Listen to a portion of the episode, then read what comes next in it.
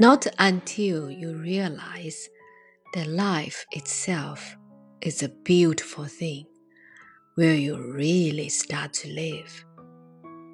Although living combines tragedy with splendor, life is beautiful, and even tragedies reflect something engaging.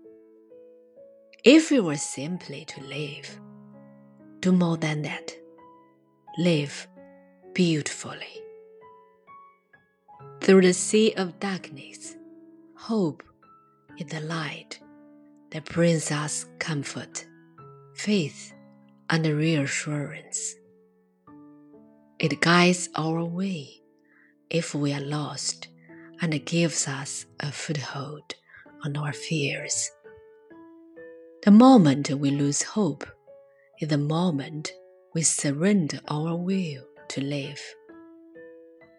We live in a world that is disintegrating into a vicious hatred, where hope is needed more than ever but cannot be discerned.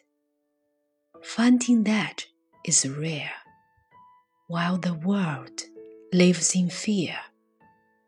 But the belief in something better, something bigger than this, is what keeps life worth living. Then you hear a baby speaking her first words. You see seniors holding hands.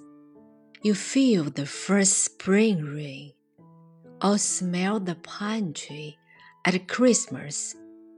And remember that no matter how awful it is, there is always hope. No matter how weak we are, we will always survive.